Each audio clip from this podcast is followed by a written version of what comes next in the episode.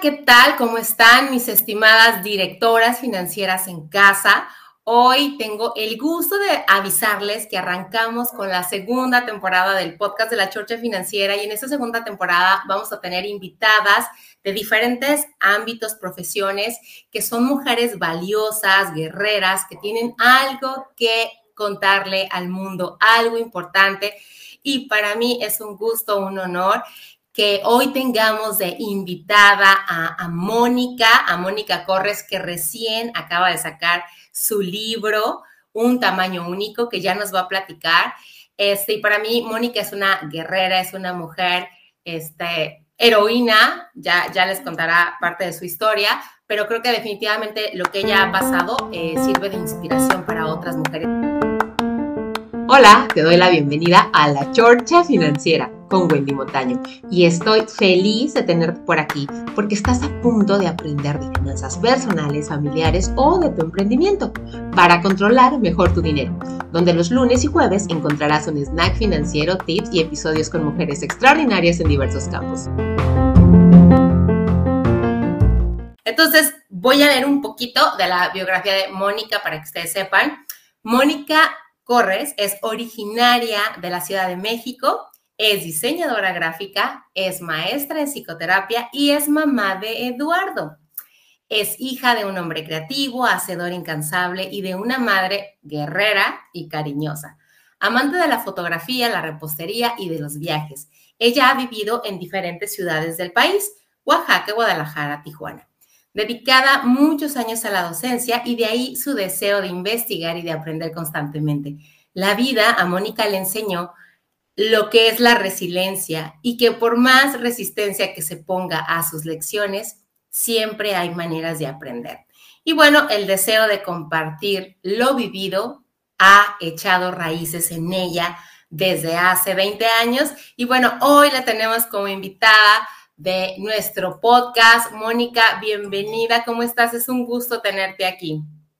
Muchas gracias, Wendy. Muy contenta, muy agradecida porque realmente, hay qué bonitas palabras. Muchas, y principalmente porque, pues sí, acaba de salir mi libro. Y una vez les doy una pequeña ojeadita. Este es mi libro, Un tamaño único, mi viaje inesperado hacia la maternidad y la condición de enanismo. Interesante, Mónica. Definitivamente, esta área de, nosotras como mujeres, que aparte de que estamos al pendiente de la casa, de los dineros, de todo, pues definitivamente el tema de los hijos es algo fundamental. Y platícanos, Mónica, ¿qué te impulsó a compartir tu experiencia a través de este libro titulado Un tamaño único? Mi viaje inesperado hacia la maternidad. Pues sí, Mira, Wendy, la verdad es que este libro es el que yo hubiese querido tener cuando me entregaron el diagnóstico de mi hijo. Mi hijo nació con la condición de enanismo llamada pseudoacondroplasia.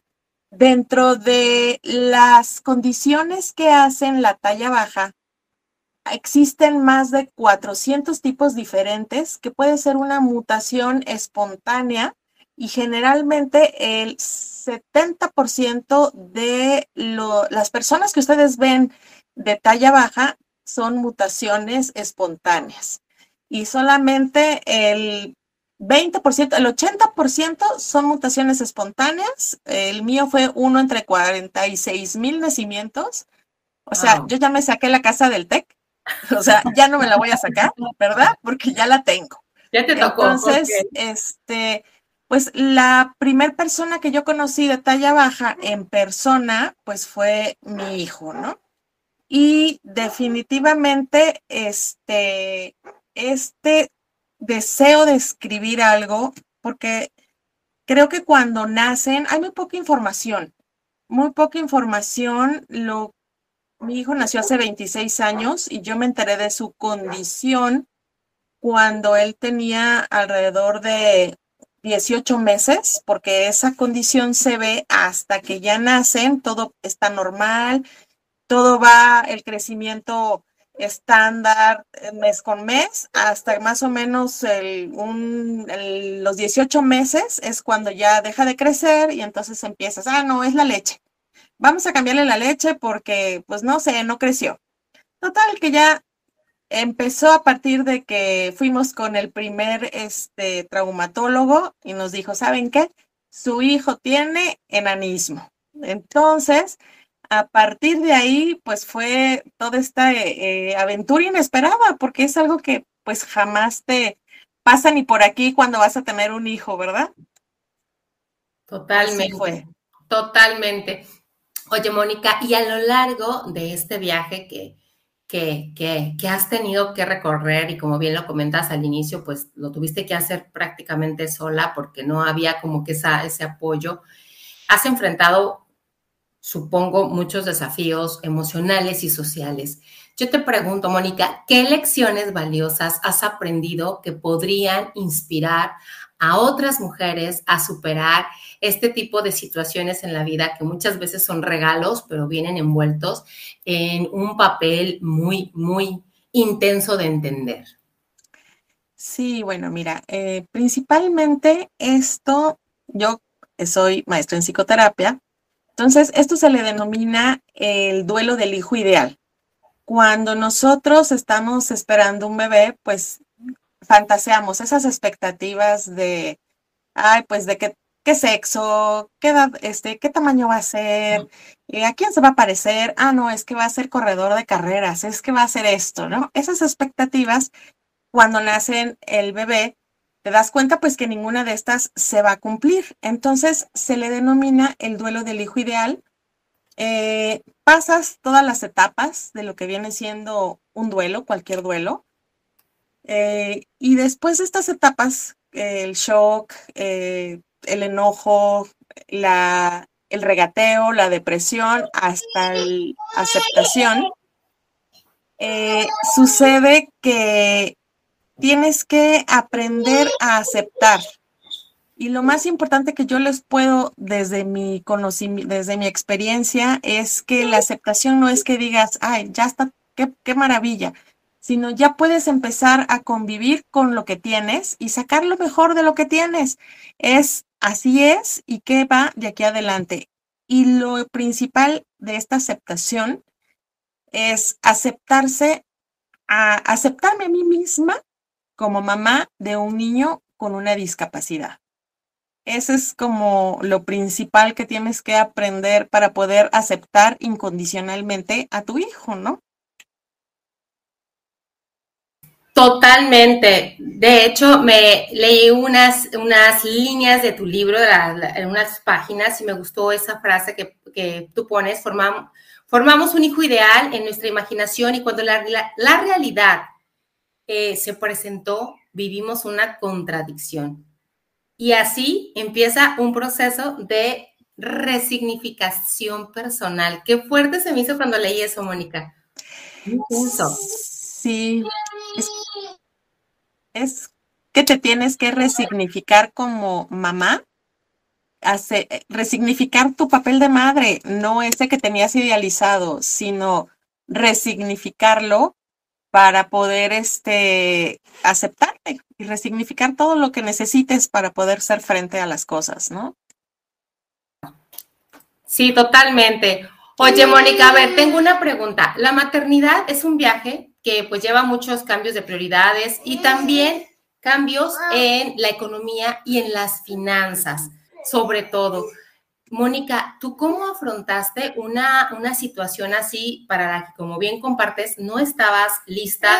Yo creo que en, en muchos aspectos y me imagino que tampoco el económico. Entonces yo te preguntaría, ¿pudieras compartir algunos consejos para mamás que buscan equilibrar esta responsabilidad que van teniendo con el tema también económico?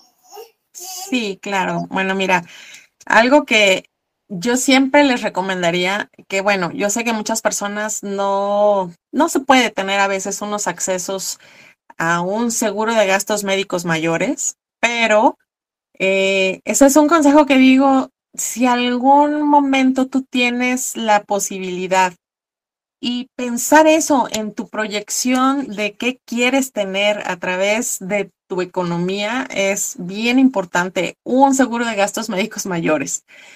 ¿Por qué? Porque la condición del enanismo ya está como una cuestión de discapacidad. Entonces, ningún seguro de gastos médicos, cuando ya nació tu hijo, te va a, te acepta. Ya no ya no aceptan. Entonces, desde que estés embarazado, yo creo que para cualquier hijo, ¿verdad? O para cualquier situación.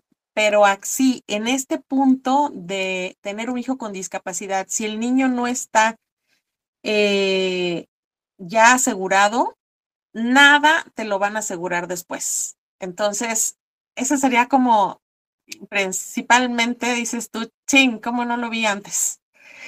Uno.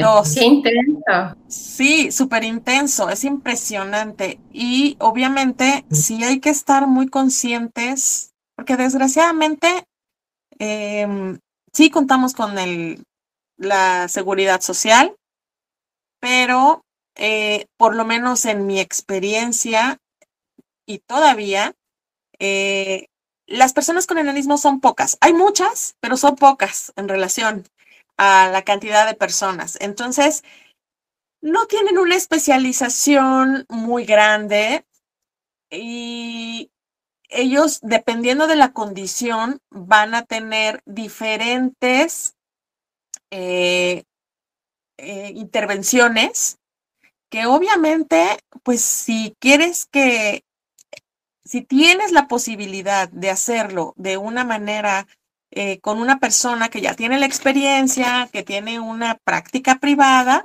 pues sí son bastante caras, ¿no? Entonces, sí, yo recomendaría número uno esa parte, tener un seguro y obviamente siempre estar bien documentados de ¿Qué es lo que se va a prevenir en esa condición en específico? ¿Qué es lo que va a venir cuando nos dices a largo plazo? Exactamente eso también tienes que verlo para ver cómo tienes que enfrentar económicamente y cómo lo vas a hacer. Buenísimo, la verdad es que es algo súper intenso. Fíjate que nosotros como mamás, mira, yo aquí tengo a mi, a mi, a mi, a mi reto de esta tarde que se acaba de levantar. Pero bueno, aún así uno busca el cómo sí. Mónica, en el libro tú destacas la importancia de buscar empatía y compañía. ¿Tú cómo animarías a otras mujeres a construir conexiones para, para apoyar estos temas? Mira, yo te puedo decir, eh, en, en el caso de la gente de talla baja, y yo creo que en el caso de cualquier enfermedad, cualquier situación, cualquier eh, discapacidad, em, cuando suceden estas cosas creemos que estamos, somos los únicos, que no hay nadie más que vive esta situación. Entonces es bien importante no cerrarte y buscar a alguien que pase lo mismo que tú para compartir. Compartir desde tu vulnerabilidad, compartir desde tus eh, cuestiones que haces bien, lo que necesitas. Esto es muy importante porque no te sientes solo y te das ánimos y te das cuenta que, que no pasa nada. A final de cuentas, es algo que es y no pasa nada, sino es ese apoyo de la sociedad y más de la que vive a lo mejor lo mismo que tú. Eso es muy importante. Oye, Mónica, y que muchas veces nosotros como sociedad no, no, híjole, yo creo que pasa algo curioso. Las mamás, cuando hay un hijo con una capacidad diferente, no están preparadas para, para, para, para recibir ese tipo de regalos. Y, y, la sociedad, pues yo creo que tampoco, porque me parece que en la ignorancia que pudiera ah, existir a veces de forma inconsciente, pues a lo mejor la sociedad hace un mal gesto, una mala cara, que a veces es más un tema de curiosidad que no se entiende que algo para querer lastimar a la otra persona. Eh, con, algo, con algún eh, lenguaje no verbal por medio de tu cara. Y, yo creo que es, es algo que, que, que, afronta tanto la mamá como la sociedad. ¿Cómo ves eso? Sí, fíjate que en mi experiencia, bueno, definitivamente eh, la condición de enanismo eh, considero que es la única discapacidad que causa risa. ¿Y esto desde dónde viene? Pues desde la Edad Media. porque ¿qué sucedían en las cortes? Para entretener a los reyes había mucha gente de talla baja. Em, y no podemos negar que ha existido en el cine, en, los circos, eh, toda esa parte de reírse de sí mismos o reírse de esas personas. Y muchas veces ha sido como, es falta de educación, pero también de conocimiento. No es que la gente a veces sea mala, por lo menos en mi experiencia, no, la mayoría de las personas no lo hacen por maldad, sino por ignorancia. Y esa ignorancia de no saber que son gente igual que todos, o sea, que piensan, sienten capacidades igual que cualquier persona. Lo único que... Oye, Mónica, y a lo mejor hasta más. Sí, fíjate que sí, y no es porque yo diga, tienen que desarrollar, tienen que desarrollar otras este, capacidades. Por ejemplo, mi hijo, cuando tenía, no sé, cinco o seis años, en la edad que todos los niños corren y llegan y que saltan más rápido, pues él no podía, pero que él era el juez. Entonces, él se los manejaba todos. Ahora corren de derecha a izquierda y yo digo, ¿quién gana? Entonces, manejaba una capacidad yo decía, Dios mío, por favor, no seas así, porque se los traía todos, pero, pero en friega, ¿no? Entonces, sí, desarrollan otras capacidades, definitivamente. Oye, qué, bendición y la verdad es que sí, la verdad es que a veces uno cree que, ah, las personas tienen capacidades diferentes y esas son menores a las tuyas o pudieran ser, pero lo cierto es que hay muchas cosas en las que te pudieran dar dos o tres veces la vuelta, ¿no? Claro. Qué, qué impresión, pero hay un tema donde tanto las mamás vamos aprendiendo como la sociedad necesitamos empezar a aprender y también la necesidad, la, la necesidad también, la sociedad necesitamos como esta paciencia, como para, para educarnos y entender y aprender y estar en contacto con estas situaciones que son diferentes en general, muchas situaciones que se pudieran dar y, saber y entender que es algo normal, que realmente no, no es nada de, del otro mundo y que, como bien dijiste, eh, son personas tan valiosas como tú, como yo, y o con más capacidades que tú y que yo, definitivamente. Sí. oye, Mónica, como autora y madre y defensora, tú has experimentado como las historias que pueden cambiar vidas. ¿Cómo crees que las experiencias compartidas pueden empoderar a otras mujeres, Mónica?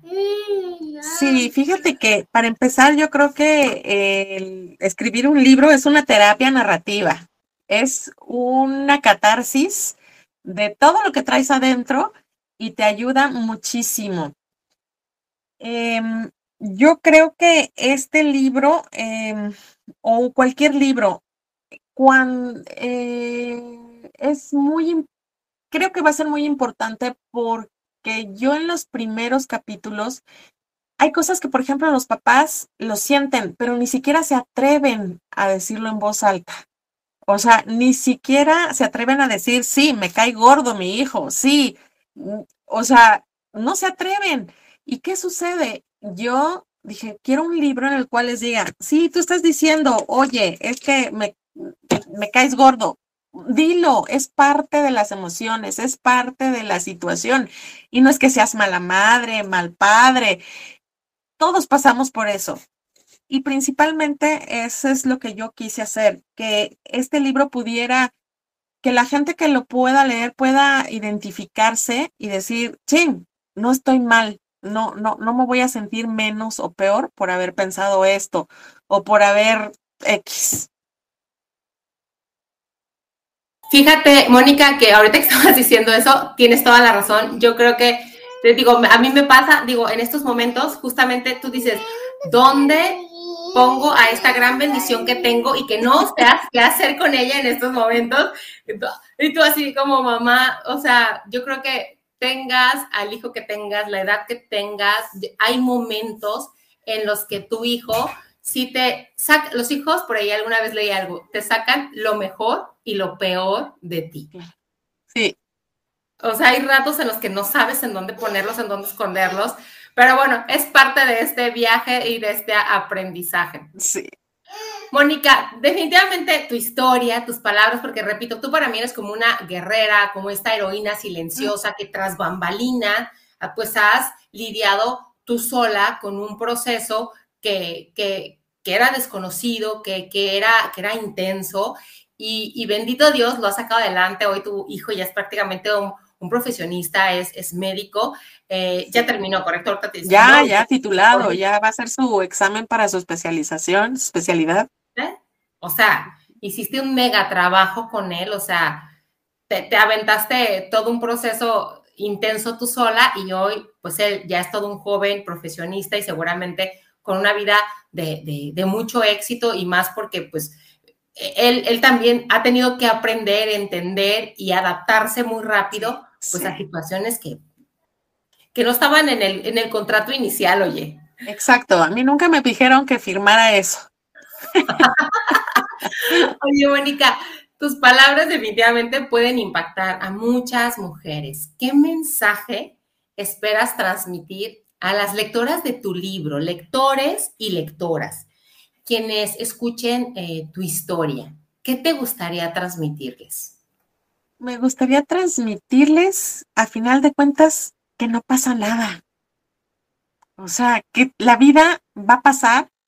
A veces cuando estamos en esas en el primer diagnóstico, en la primera operación, en la adolescencia, que es una cuestión muy difícil para la gente de talla baja, si de por sí, para la gente promedio, porque para empezar, nosotros decimos, la gente promedio es, eh, muchas veces dicen, es la gente normal. No, ¿quién es normal?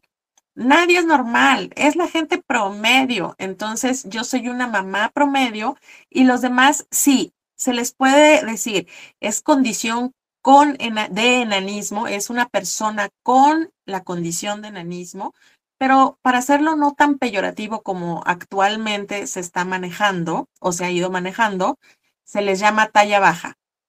Y bueno, eso nada más antes de que se me pase, porque eso es bien importante para que cuando vean a una persona de talla baja, sepan cómo, cómo, lo principal es que les llamen como su nombre, pero también sepan decir, vi una persona de talla baja y no un enanito, un chaparrito, no, es una persona de talla baja o es una persona con enanismo, punto.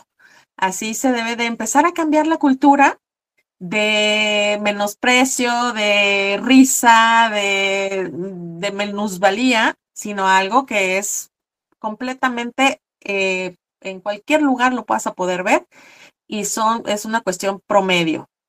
Y principalmente es decirles, no pasa nada, aparte de, después de pasar todas esas etapas y de sí en ese momento estar ofuscado, tener muchas cosas, la vida sigue. Y la vida es, eh, pone todo en su lugar. La vida, este, puede ser, la gente talla baja es igual que todos, se casan, tienen hijos, tienen un trabajo, eh, y que disfruten el camino, porque a final de cuentas eh, sí se puede disfrutar, puedes disfrutar sus logros, puedes disfrutar todo lo que viene, al final mm, no pasa nada y hay mucha gente más que yo, que la papás igual, mamás, y va a haber más. Entonces, a final de cuentas, es de darles como una, eh, no esperanza, sino que sepan que, que todo, todo fluye, Totalmente, y que todo tiene un porqué. Fíjate que me encantó eso que mencionaste ahorita, y es parte de esta, de educarnos socialmente. O sea, realmente no es como la gente normal, es como, bien dijiste, es como la gente promedio, exacto. porque tienes razón, o sea, normal respecto a qué. Exacto. Pero, exacto, exacto. Y es parte como, como de este lenguaje que necesitamos empezar a entender, tanto sí. con una condición eh, como la que tienen las personas con talla baja, como con cualquier otra condición, claro. llámese eh, eh, de la mente o incluso eh, fisiológica del cuerpo.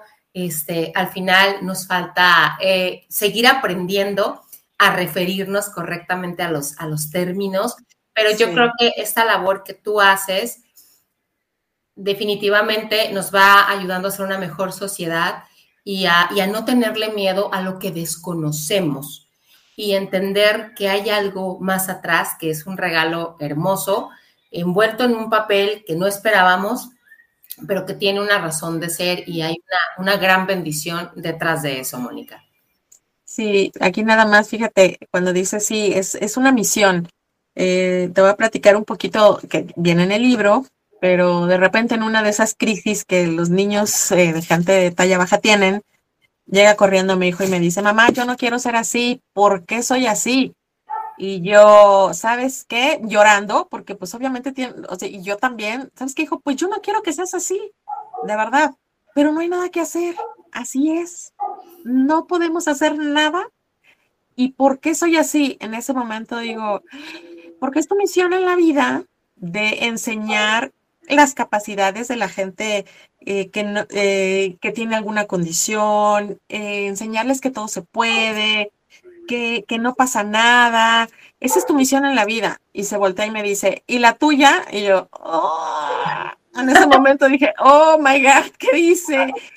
Y le digo, ah, pues mi misión es ayudarte y apoyarte para que cumplas tu misión. Entonces también es un poco lo que quise yo hacer en este libro, es como parte de mi misión, siento, es ayudar a toda la gente de talla baja a que sean eh, plenos, que sean como cualquiera de nosotros.